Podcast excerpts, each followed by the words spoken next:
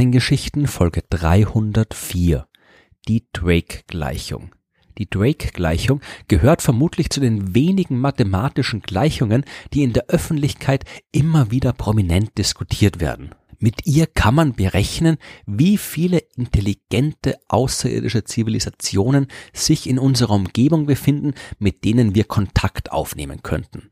Nur dass das genau genommen nicht stimmt. Um zu verstehen, was an der Drake-Gleichung problematisch ist, muss man sie zuerst mal im Detail anschauen. Entstanden ist die Gleichung im Jahr 1961, als der amerikanische Astronom Frank Drake im Rahmen einer Konferenz über die Suche nach außerirdischem Leben darüber nachgedacht hat, wie gut eigentlich die Chancen stehen, dass man dabei erfolgreich ist. Er hat sich überlegt, unter welchen Voraussetzungen es da draußen im Weltall überhaupt intelligentes Leben geben kann, das in der Lage ist, mit uns Kontakt aufzunehmen, beziehungsweise auf unsere Versuche einer Kontaktaufnahme reagieren kann. Damals hat man ja gerade die ersten Versuche von SETI gemacht, also der Search for Extraterrestrial Intelligence, die Suche nach außerirdischer Intelligenz.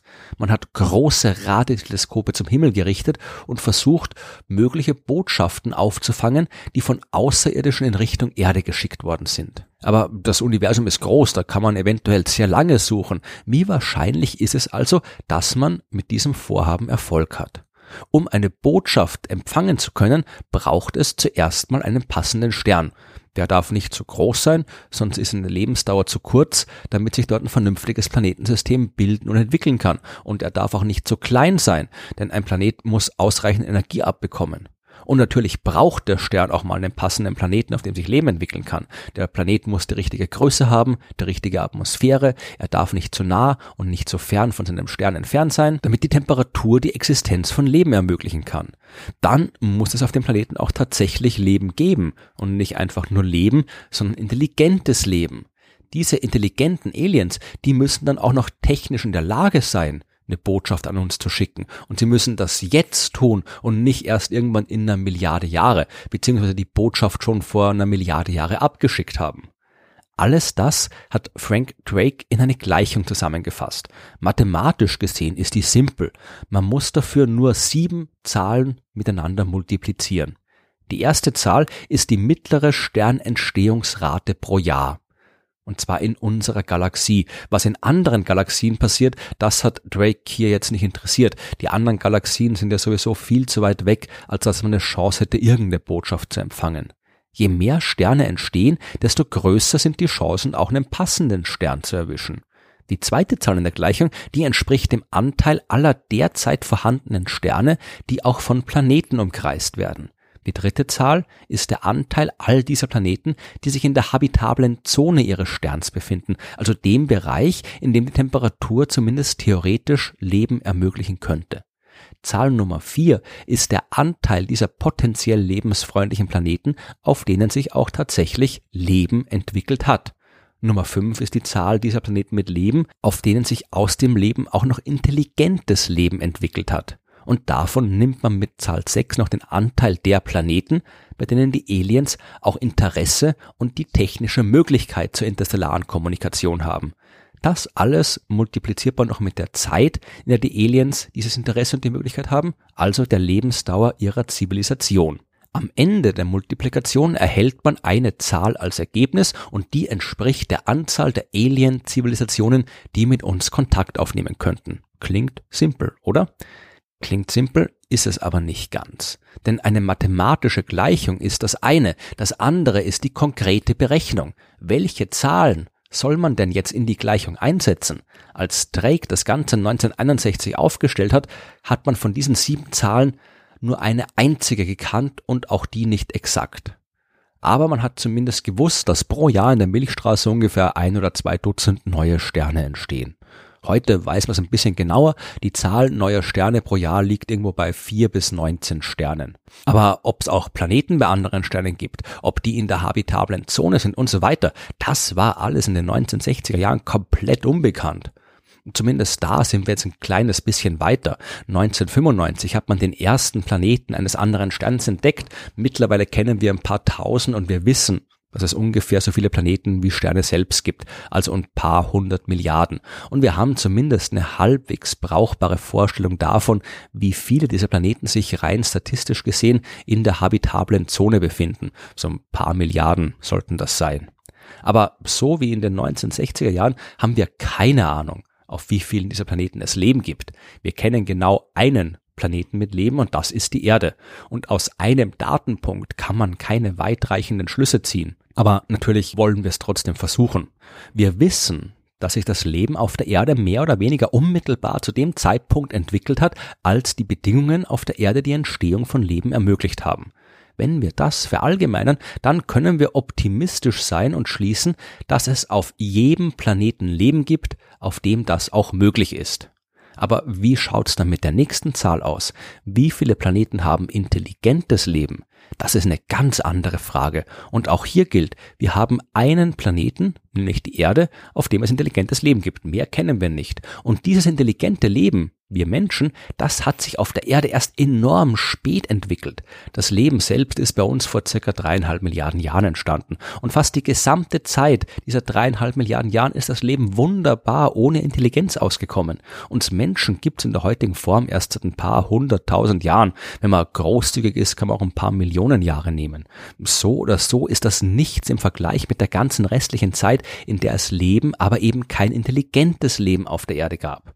Wenn man das jetzt als allgemeines Prinzip nimmt, dann würde daraus folgen, dass es enorm unwahrscheinlich ist, dass sich aus Leben intelligentes Leben entwickelt.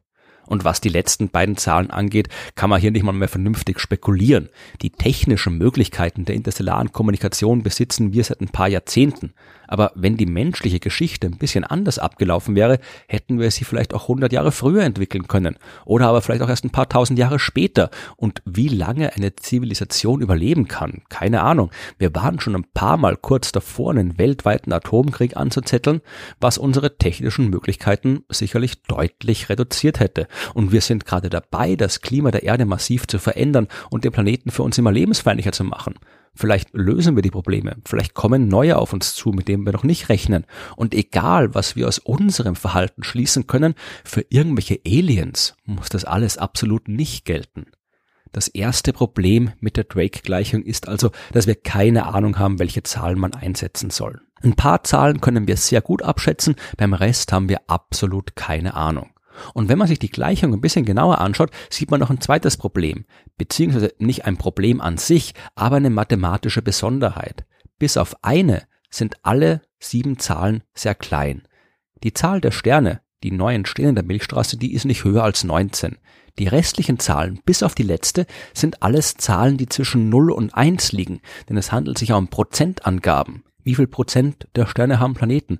Wie viel Prozent dieser Planeten haben Leben und so weiter? Wenn wir den allerbesten Fall annehmen, könnten wir überall von 100 Prozent ausgehen. Das würde bedeuten, dass jeder Planet in der Milchstraße von intelligenten Aliens bewohnt wird, die gern kommunizieren wollen. Das ist zwar nicht der Fall, aber wir tun halt mal so, als wär's so. Dann wäre die erste der sechs Zahlen in der Gleichung 19. Die nächsten fünf Zahlen wären jetzt alle eins. Ja, eins steht für 100 Prozent. Und dann kriegen wir 19 mal 1 mal 1 mal 1 mal 1 mal 1 und das ist trotzdem immer noch 19. Und die 19 müssten wir jetzt mit der letzten Zahl multiplizieren, der typischen Lebensdauer einer Zivilisation. Wie lange das ist, das wissen wir wie gesagt nicht. Aber wir könnten wieder optimistischerweise davon ausgehen, dass sie länger ist als 19 Jahre. Wir könnten vermutlich auch davon ausgehen, dass sie deutlich länger ist als 19 Jahre, 1000 Jahre, 10.000 Jahre oder vielleicht noch mehr. Alles läuft darauf hinaus, dass wir im allerbesten Fall eine kleine Zahl, die 19, mit einer großen Zahl der Lebensdauer multiplizieren. Und wenn wir das jetzt noch vereinfachen, könnten wir die kleine Zahl einfach ignorieren dann vereinfacht sich die gesamte Gleichung, dann vereinfacht sich die gesamte Frage nach dem Ergebnis der Drake-Gleichung auf die Frage nach der Lebensdauer einer Zivilisation. Bei unserer super optimistischen Abschätzung brauchen wir die ganzen komplizierten Fragen nach Planeten habitablen Zonen, Planeten mit Leben und so weiter also gar nicht. Die Zahl der Alien-Zivilisationen in der Milchstraße ist also im aller, aller, allerbesten Fall ungefähr so groß wie die Lebensdauer so einer Zivilisation ausgedrückt in Jahren. Und hier zeigt sich das Dilemma der Drake-Gleichung jetzt sehr deutlich. Man kann im Wesentlichen einsetzen, was man gerne will. Und so auch jedes Ergebnis bekommen, das man gerne möchte. Man kann sieben plausible Zahlen finden und zu dem Ergebnis kommen, dass da ein paar Millionen Alien-Zivilisationen in der Milchstraße sind. Man kann aber auch sieben andere und ebenso plausible Zahlen einsetzen und das Ergebnis halten, dass wir die einzigen intelligenten Wesen in der Milchstraße sind. Die Drake-Gleichung, die erweckt mit ihrem mathematischen Aussehen den Anschein, sie würde ein exaktes und verlässliches Ergebnis auf eine enorm faszinierende Frage liefern, aber sie tut es nicht, weil wir nicht wissen, was man da einsetzen soll. Deswegen bin ich auch kein großer Fan dieser Gleichung. Die ist in der Vergangenheit von Leuten benutzt worden, um zu zeigen, dass außerirdisches Leben enorm häufig ist und genauso von Leuten damit genau das Gegenteil zeigen wollten. Die Drake-Gleichung ist ein wunderbares Instrument, um über die Frage nach außerirdischem Leben nachzudenken. Dabei stößt man auf all die offenen Fragen, die wir noch beantworten müssen und all das faszinierende Wissen, das wir schon haben. Aber man sollte diese Gleichung auf keinen Fall zu ernst nehmen und sich von ihr eine definitive Antwort erhoffen.